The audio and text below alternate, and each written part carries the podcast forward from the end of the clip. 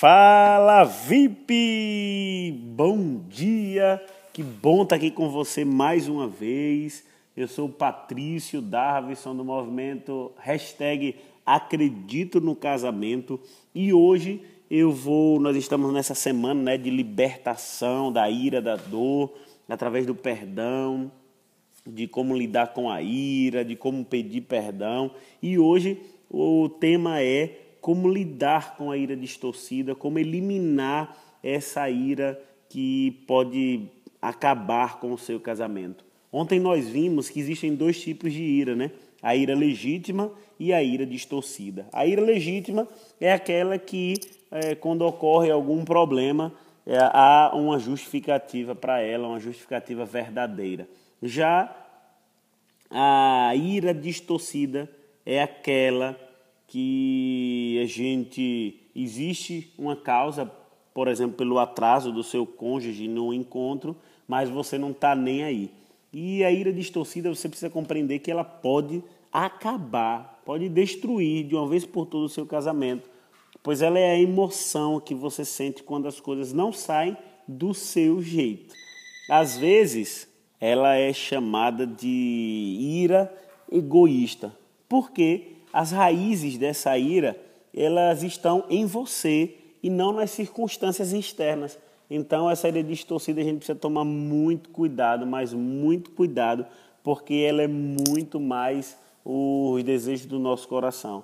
A ira legítima é a resposta emocional que surge quando o cônjuge peca contra você, mas a ira distorcida pode ser provocada por praticamente qualquer coisa.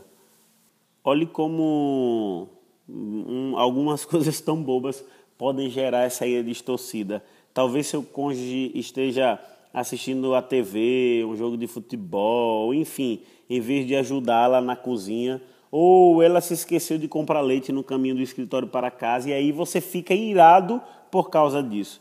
E a maneira de você lidar com, com a ira distorcida pode ajudar ou prejudicar seu casamento. Eu vou te dar duas maneiras aqui que se você estiver agindo com a ira, ela vai matar o seu casamento. A primeira é atacar o cônjuge com palavras de crítica, e geralmente essa é a atitude de uma boa parte daqueles que se iram porque não tem, as coisas não saíram do seu jeito. Tem você agido assim?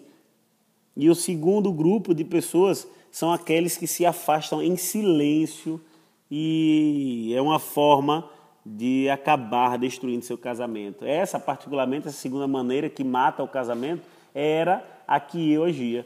Eu teve momentos naquele, naquela minha situação que eu estava próximo de me divorciar, que eu passei 15 dias sem conversar com Rogéria. 15 dias, imagine aí. Eu ficava em extremo silêncio porque eu queria matar a Rogéria do coração. Eu sorrio hoje porque eu fico imaginando como eu cometi esse tipo de de atrocidade no meu relacionamento, que fazia mal não só para Rogéria, mas fazia mal para mim também. E você? Qual desses dois tipos tem você agido quando a ira te vem, uma ira distorcida? Você tem ficado em silêncio, tem dito palavras de crítica? Eu quero te propor uma nova abordagem. Por quê? Em Provérbios 15, 1 diz assim: a resposta calma desvia a fúria, mas a palavra ríspida desperta a ira. Então, a ira distorcida de uma pessoa pode incendiar a outra com resultados bastante negativos. Em contrapartida, pedir uma oportunidade para expor os sentimentos de uma maneira não condenadora leva à compreensão.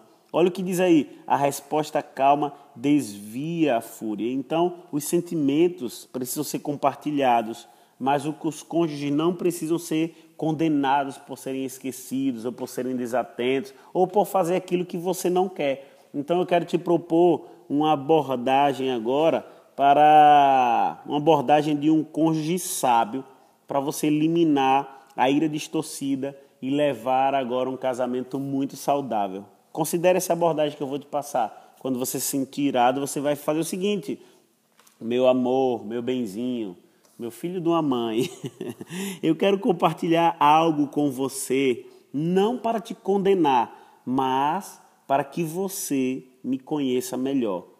Essas palavras são de um cônjuge sábio.